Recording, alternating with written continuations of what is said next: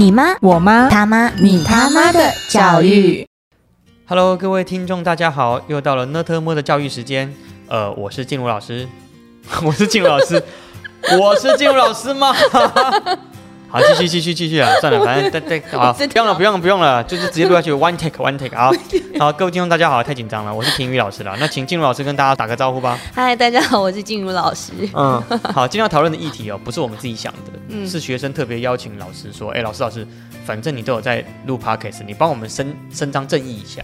哦，什么议题啊？哦、就是说这个小孩子希望家长不要再管他的小日记要写什么了，他觉得很痛苦吧？哦，是小孩子反应大。对啊，然后我就把这个事情丢给其他家长了，嗯哼就是不好直接问他的父母亲嘛，对，我就问他说，哎，爸爸妈妈，那你们的孩子目前写小日记的状况怎么样呢？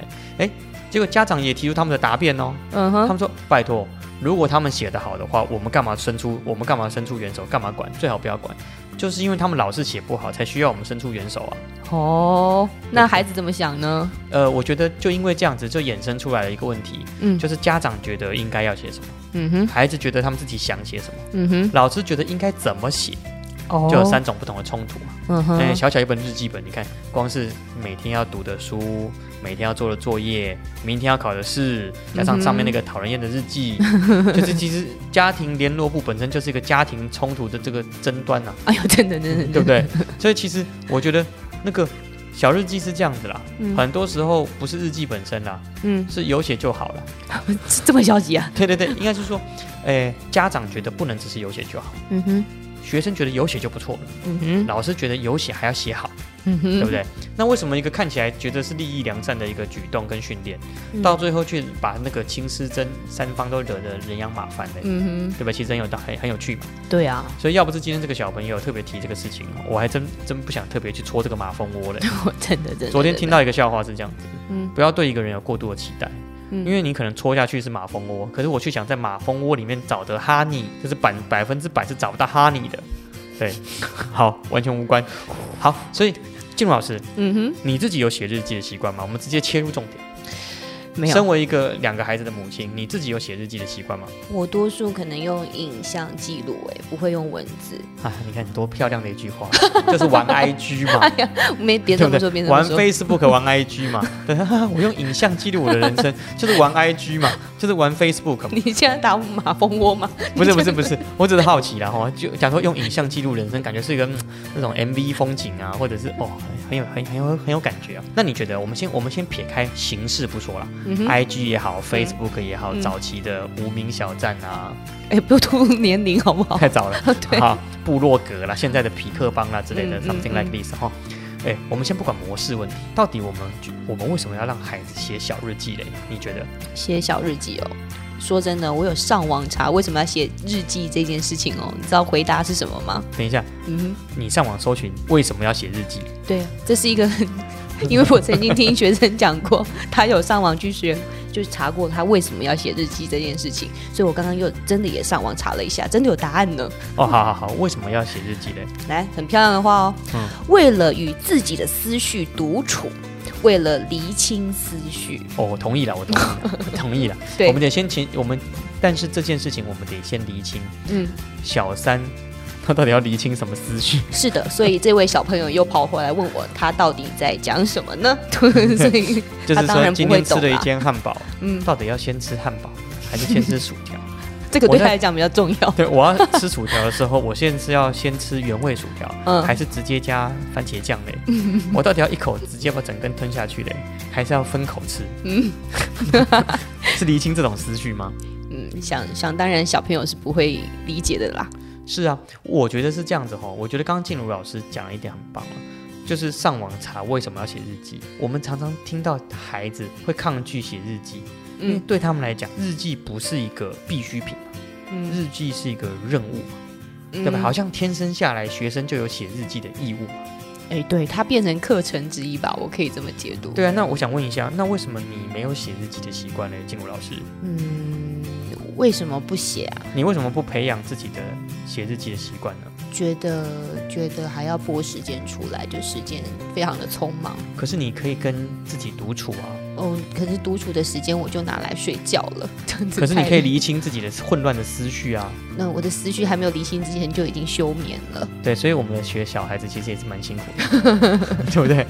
为什么不让他去睡觉呢？看他捆开五名。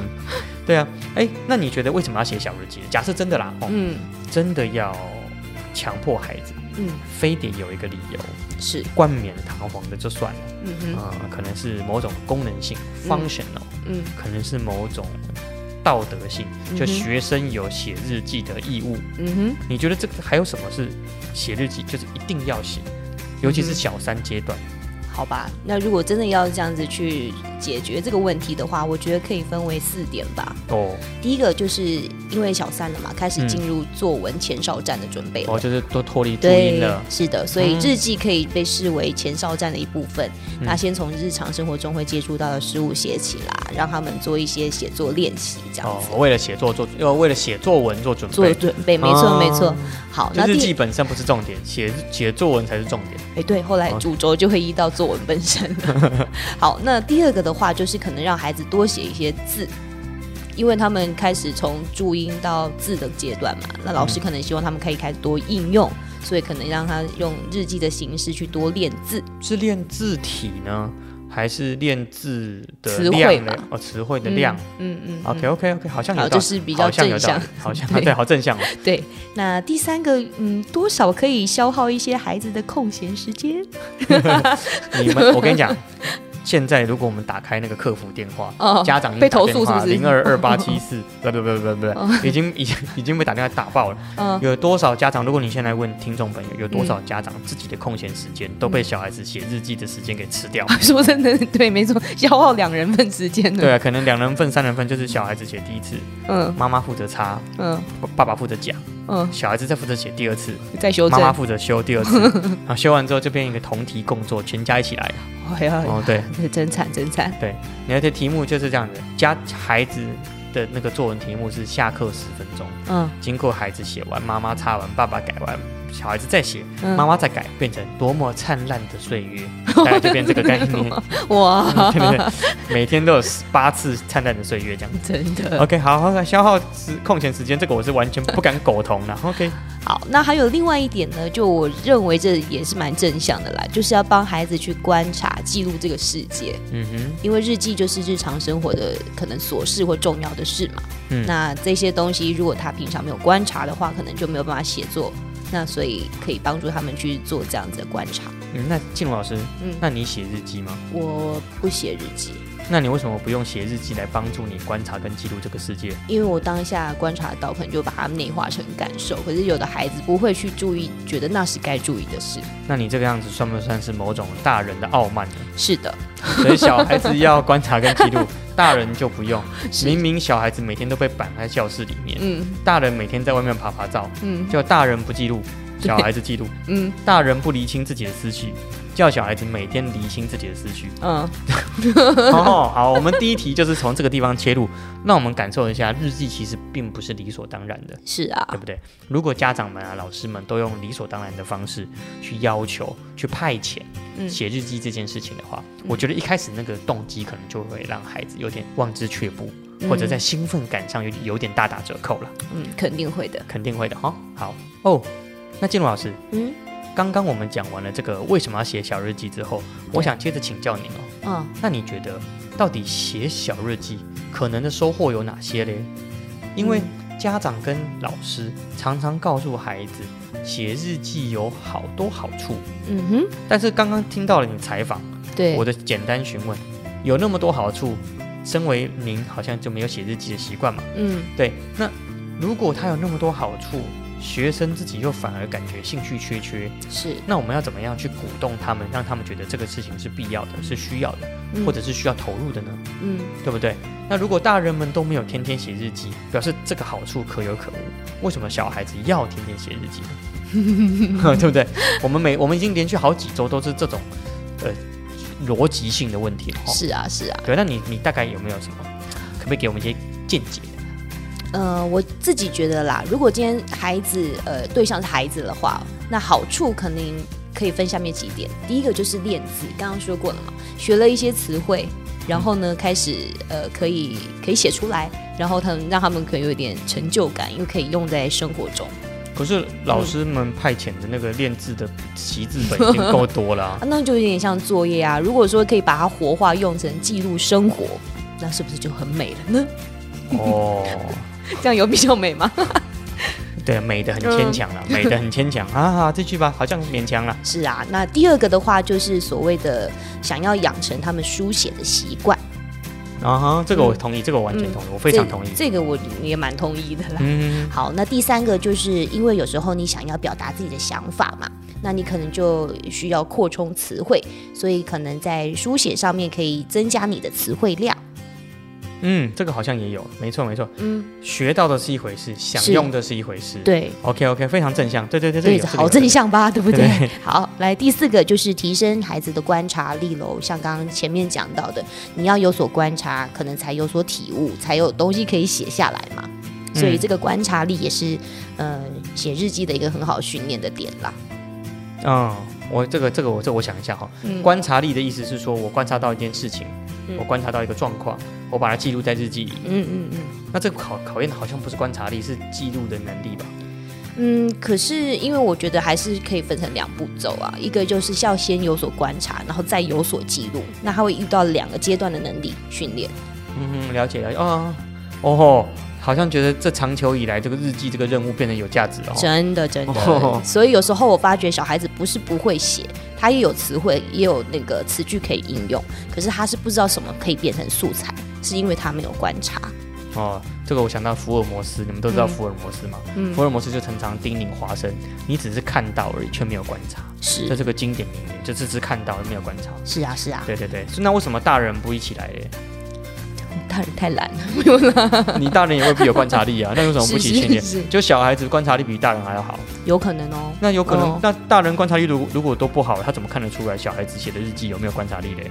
嗯，嘿嗯哎呀，讲出真经典哦、论证了。哦，又来又来，好，继续继续继续，好，那第五个就是高层次的东西了，嗯那就是锻炼反思这件事情。嗯就是生活中发生的事情，你有办法把内化，然后可能有一些呃想法啦，或是思考啦，然后把它记录下来，心情层面的、精神层面的，那这个的部分也是训练孩子很好的方法。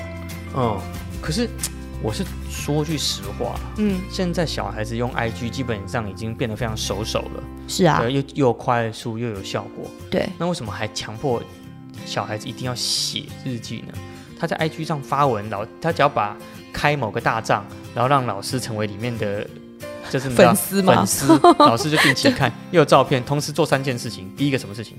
第一个他有写，嗯第二个又有照片，拍照又可以看出小孩子美，训练小孩子美感。嗯第三个小孩子又做一大堆后后置特效图，可以看出孩小孩子的个性。电脑能力嘛，对啊，训练他的修图能力。哎，不过少说说真的哦，你看写字多扁平。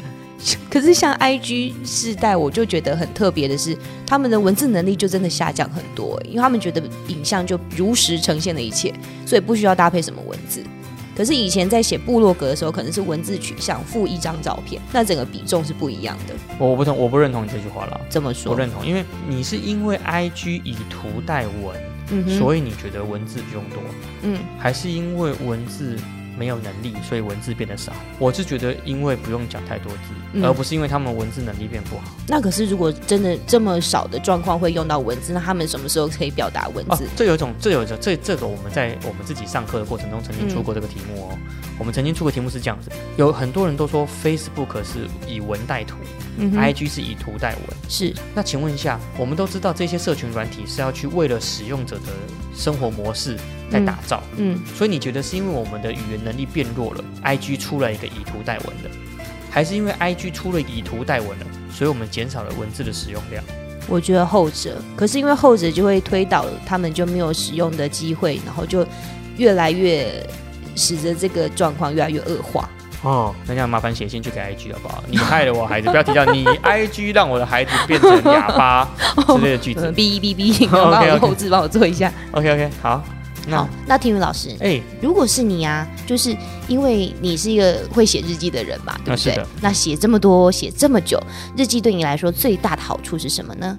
我算一算，我写日记，我从当兵退，我当兵的时候开始写，写到现在已经写了好快二十年了、哦。哇，我的日记都快要跟我人一样高了，哦不是因为我人矮，所以写的比 较我刚垫的比较高。原本想接的，我知道，我知道哦，不是因为我人矮，所以就不用垫那么高，是真的写那么多了。嗯平均大概一两一一个月半两个月就一本这样子。嗯，那我觉得写日记对我最大的好处哦，是，我觉得是记录生活的轨迹。嗯那个轨迹是完全自己独享的。怎么说啊？独享，你去发 IG，嗯你还要看别人脸色；嗯那你去发 IG 或者是发 Facebook 的动态，嗯，你还要想别人想看什么，不爱看什么。哦，所以它其实不是非常私密，你知道吗？嗯，有些话想说不能说，嗯想讲不能讲。嗯那有些心情想记录又不好意思记录，怕别人看看笑你。嗯，所以 IG 也不是那么心情记事，你知道吗？哎，对不对？对，对，那所以我觉得记录生活轨迹是一个很重要的。那我记得我最印象深刻是我们小时候嗯，充斥那个写本本的风气，哦，写就有个小本本，嗯。然后去哪里玩，留了一个小小小卡片，就贴在本本上。其实我到现在都还会做这个事情，哪里收来的明信片，嗯。哪里收来的名片，嗯。哪里发生的票券，嗯。票券的票根，嗯。或者是收据，我都会把它留下来。那我觉得这个记录生活轨迹，其实非对我来讲是一个呃，算是一个证明自己存在价值的，或者是建立自己存在信心的，我觉得很棒的一个工具啦。嗯哼第二个就是记录自己的心境和一些值得记忆的片刻。嗯那尤其是现在到了一定年纪之后，其实每天发生的事情很多，你都会想要把它记录下来。可能是刚刚讲的反思，对也可能是希望透过这个写日记的步骤，嗯盘整一下自己的思绪，为明天做准备，为下个礼拜做准备。我觉得日记对我来讲就是充满了一个，我每天都觉得写日记是我觉得非常幸福的时刻。嗯当然就是叫小孩子，就是也不用讲，他每天幸福时刻就是吃那个杜老爷冰淇淋，可能就已经很幸福了。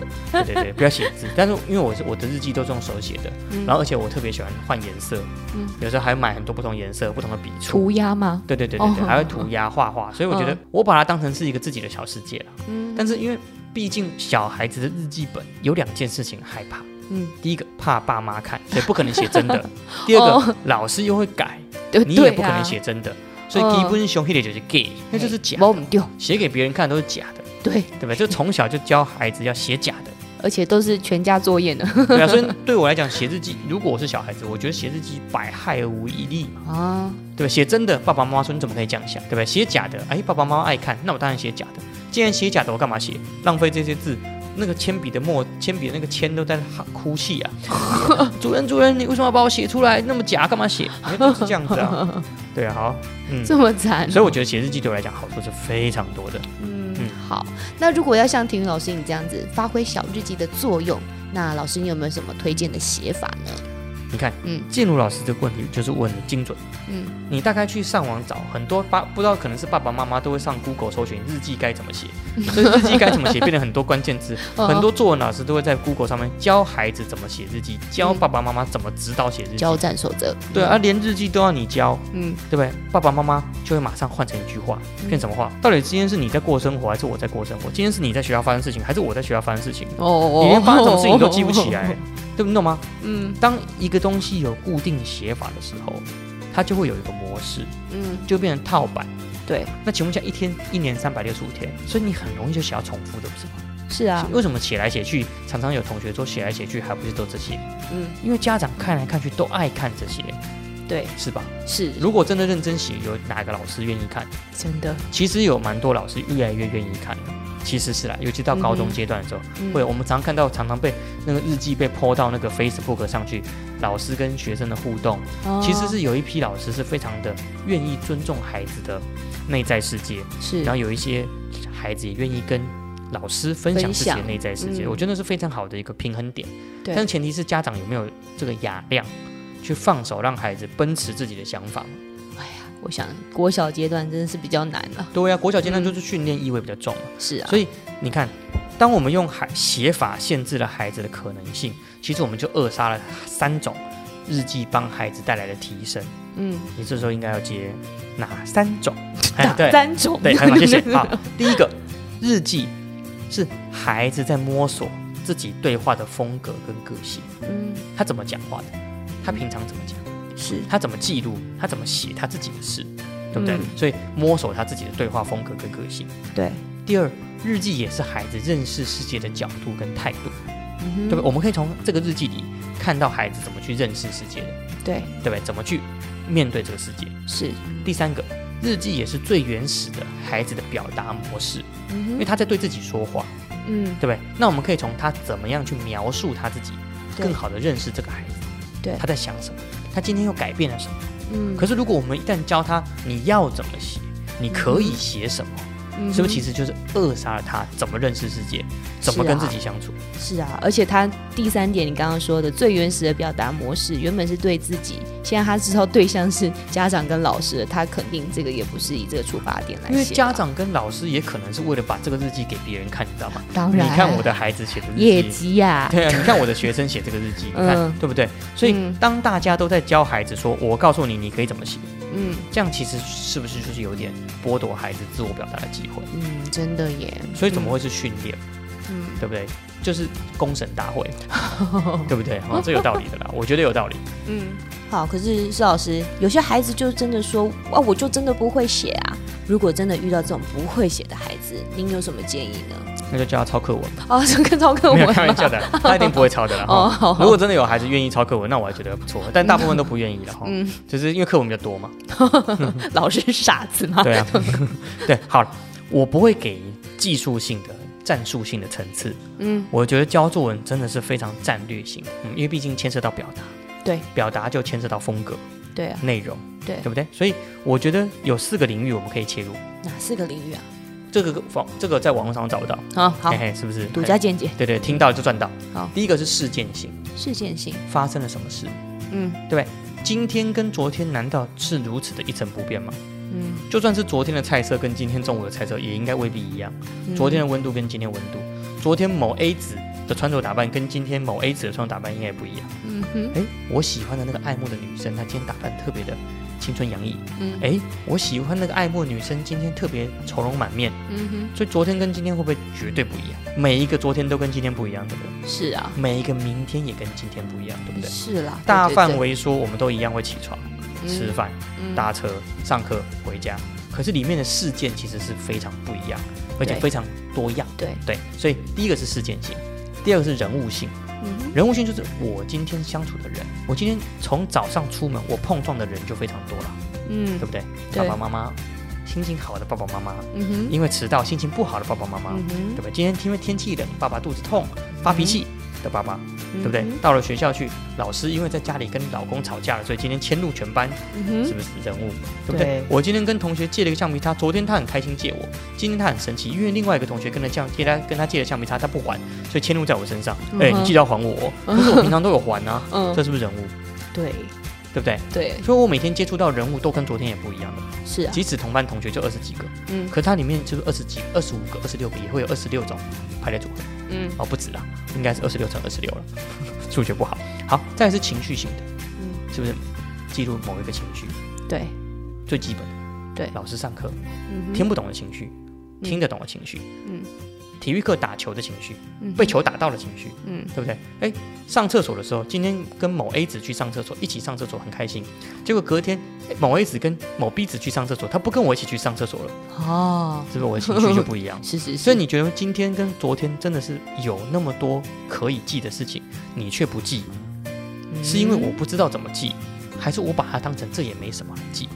其实是不一样，对不对？对，好，第四个是画面性，画面性其实是我觉得小孩子要入手最容易的，嗯。记录课堂的画面，很视觉性的把场景描绘出来，嗯。对，这也是一个。嗯。昨今天因为天气冷，温度突然骤降，全班同学开始出现琳琅满目的帽毛毛跟跟围巾、手套，哎突然每个人都变得很像冬季恋歌。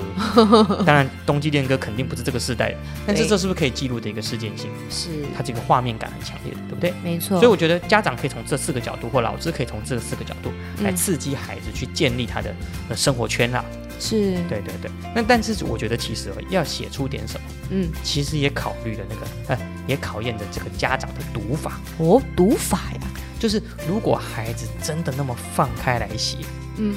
静茹老师，嗯。你觉得身为一个比较有包容心的家长，嗯。有什么特别需要注意的事项吗？嗯，第一点，我觉得家长的心脏跟心态要不一样，啊，肯定是的。心脏要够强大，嗯，没错，你心态要够坚定，对，然后你的心胸也要够宽大。没错，没错，心态、心脏、心胸，嗯，没错。很好，好，那然后就会心律不整，吓到这样不。是心血管疾病哦，不行不行，那 心血管疾病已经是很多中年 中年人必必经之路了。的确啊，心律不整，吓爆。对，今天心情不好，小孩子从第一个字到最后一个字，全部都是三字经，呃嗯，看拳头握紧一点，等等等。对不对？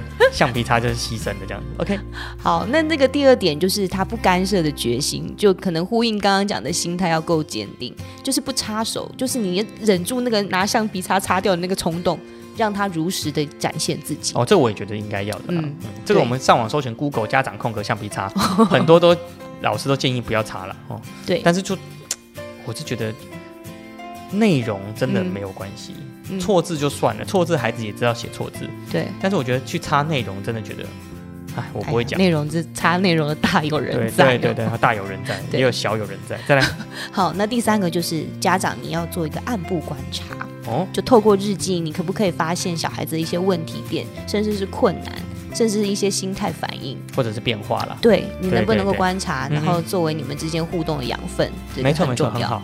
好，那第四个就是，身为家长，真的就是无条件的鼓励他，嗯，鼓励他多看看世界，多想想自己的心情，这些、嗯多尝试写记录。没错没错，那那些都可以帮助他喽。嗯，没错。那可是这一些都是比较心理层次上的准备嘛？那邵老师，你觉得在读法上面可以怎么做呢？嗯，读法上就比较技术性了哦。嗯哼，嗯，我觉得家长怎么读哦，跟两件事有关。跟什么有关？第一件事情是刚刚提到家长的心态，对，你是抱持着一个分享者的角度，嗯还是一个审查者、审判者的角度，嗯是不是会影响？嗯影响很大？对不对？能不能够放到跟小三的孩子是同一个等级，嗯小五的、嗯国中的孩子，嗯陪着他们成长，嗯而不是盯着他们成长，嗯拉着他们成长，嗯，我觉得是很不一样的。那这就会牵涉到读法的不同。那有哪一些层次不同呢？我觉得第一个，嗯观察孩子的字词运用能力，嗯这是一个基本盘的。是你该用什么词汇？今天出门心情很好，很开心。今天考试考一百分，很开心。今天跟孩子同同学去吃汉堡，很开心。今天捡到一千万，很很开开心心。就从他的字词运用能力，你可以发现这个孩子基本上就是。就是你知道，智力智力未开哦，野蛮民族，以之用火。对啊，所以观察孩子的字词运用能力，可以知道他的学习阶段的深深浅啊，对，对不对？观察世界的到位不到位嘛，嗯对不对？我今天心情不好，有没有更深入的？我很沮丧。哎嗯，我今天心情不好，我很恐慌。嗯今天心情不好，呃，我我我其实是有点犹豫。嗯他其实都用心情不好可以带过去，对，可是他可能会有不同的情绪的层次。对就这些词都没有，他就化成了我就心情不好，对，然后就是以后等到他长大的时候，交了一个男朋友，嗯，男朋友在电话那头啊，你今天怎么了？没有啊，啊没有是这样？啊就没有啊，不好，啊心对对对对，心情不好，心情不好哪里不好？就心情不好。那是什么事情心情不好呢？啊就心情不好啊。那为什么心情不好呢？你是我男朋友，你怎么会不知道我心情不好什么呢？他到底是心情不好什么呢？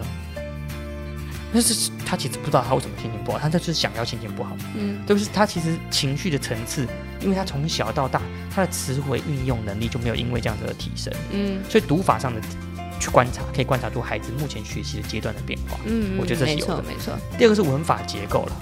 我们其实遇到很多孩子长大之后，无论是说话也好，paper 就大学的报告也好，写的就词不达意。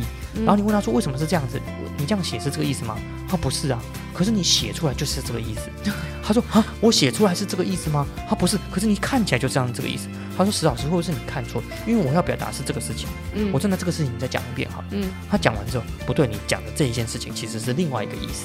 跟你写的完全不一样，就是因为从 小文法结构的掌握上是比较欠缺，或者是比较敏敏感度比较差。是对，所以我觉得，如果在读法上这两个部分，我是会强调的。嗯。第三个是语言逻辑啦，哦，就就是逻辑的因果关系、哦，转折语气的使用。嗯。虽然，但是，既然，那就，嗯。有些小孩子到高中这样子的文法逻辑，其实还是非常欠缺的，嗯。以至于他们到大学之后，他们很多叙事都只能描描述于单句、单句、单句的表示。哦，他没办法一个完整的一个 paragraph 嗯 paragraph 的表现，这也蛮糟糕的，所以这也是要练的。是第四个是观察孩子的注意点、记录点，嗯这个我最爱。嗯，就？这个礼拜到底孩子都观察了哪些小细节，嗯，他都用文字记录了哪些他在意的点，他注意的点。嗯第五个是观察孩子的思考层次变化。嗯我譬如说，我们刚刚提到事件性，对，有一个同学在班上原本都考第一名，突然考到第十名，诶，他跑去关记录这件事情，是他为什么记录这个事情？是因为他在意这个同学情绪管理可能情绪控管不好吗？他在意这个同学可能需要学习上的帮忙吗？还是透露出他其实很有学习的热忱，他想要借这个机会努力超越这个同学嘞？嗯平常干不掉的人今天有机会了嘞？是不是从他挑选记录的事件的注意点，我们可以认识我们孩子不同的面相，没错对，不对？好，第六个就是观察孩子有没有透露出情绪或者是心理状态。嗯。简单来讲啊，小孩子一生出来，他就在做一件事情，嗯。就是在飞离，他就缓慢的飞离父母亲，哦。对不对？是。那如果我们能够在我们能够多认识他、多跟他相处的过程中，嗯。去掌握他的情绪，去认识他的心理状态的变化，嗯。其实他们那个虽然非离父母亲是必然的，哦但是他会有个心理的牵绊，是我们觉得我们认识他嘛，你就不会他长大到某个阶段的时候，突然看到他认识一个男朋友，诶，他怎么会认识他？怎么会喜欢他？嗯是一个我自己完全没有意识到，说我的女儿为什么会喜欢这种跟可能跟他截然不同气质的另一半。我们是不是比较可以理解、掌握他他的生活情境、他的情绪变化？是对我觉得这个是非常好的认识孩子的方法。结果家长就说你不可以写这个，你只能写那个。嗯，不要这样，他都要唱歌啦要非礼你送。你离开，就是你是是你在推孩子提早离开你嘛？嗯对啊，所以我觉得反而不是那些雕琢词句啦、错字啦、字体美丑啊、成语啦、嗯名言佳句啦，去弄那些，我觉得哎呀，反而是。不重要，不重要。我现在反，你现在仔细想，那个层嗯层次是不是差很多？差差很多，差，很多我跟你讲，我们讲完这一趴五分钟之后，爸爸妈妈说：“我告诉你啦，石老师讲的很好，嗯但是你再把成语弄进去会更好。哦，不是旁边拭泪哦，不是这回事吗？我觉得你讲的好，但是错字不可以。哦我觉得你讲的很好，但是如果可以加几个名言佳句会更好，嗯，对不对？那小孩子只会听完更辛苦而已啦。真的。对啊，对啊。好，那施老师，如果真的要改日记的话呢，我们该怎么做？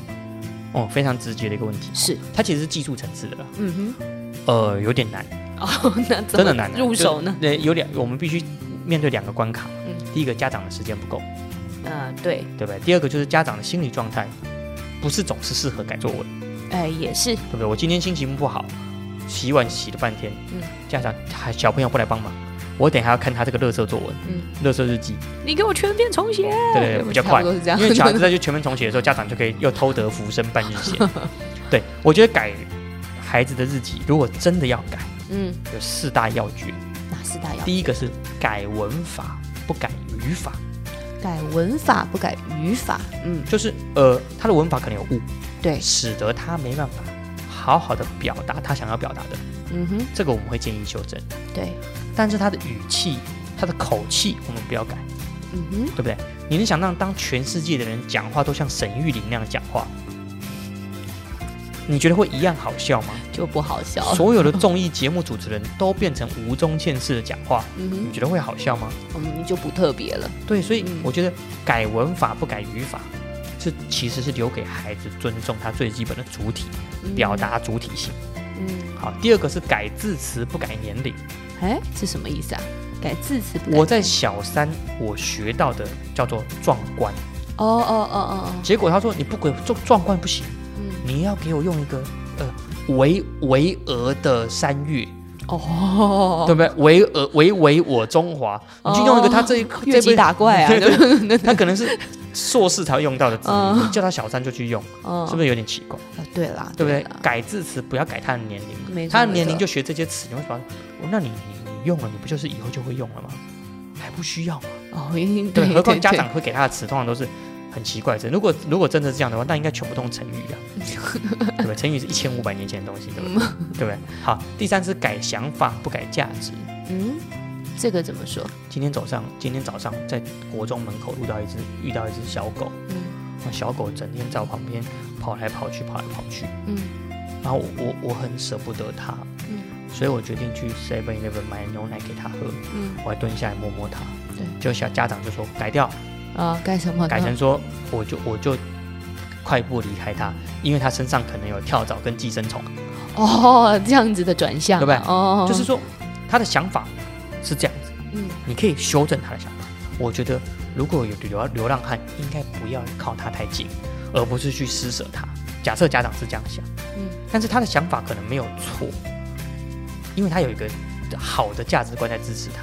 嗯可是因为大人有大人自己的社会历练，所以就是说我给你其他的想法，嗯你懂吗？就是想法会有不一样，但是价值观会很容易被家长就这样扣盖下去。嗯从此之后就再也再也再也不去照顾路边流浪汉，他们自己有手有脚，干嘛不去工作？嗯可是孩子可能出发点是良善的啊、我身上有十五块，为什么不能够丢给这个流浪汉？嗯对不对？所以你可以告诉家长，可以告诉孩子说，哎，你有一种另外一种想法去思考他们为什么现在在流浪。嗯可是你不要告诉他说你不要做，或者是你远离他，是不是价值观可能被被跟动了？嗯了对不对解好，第四个是改表达，不改感受，嗯表达这很好理解吧？这个好理解就是我的感受是这个，可父母亲常会觉得说，哎呀，你的感感受一定不是这个啦，对，或者是你的感受不可以是这个，哦你怎么可以透露出脆弱呢？你怎么可以消极呢？嗯你怎么可以负面呢？嗯你要正向，要阳光，要让人家喜欢你啊！你这样整天都愁眉苦脸，谁会喜欢你呢？你写一些开心的内容，你都写一些不开心的内容，这样你就谁谁谁想跟你做朋友？你负能量那么强，这样谁想做谁想写日记啊？小孩子心想，妈妈你不就是那个负能量来源吗？有没有这很奇怪呢？对不对？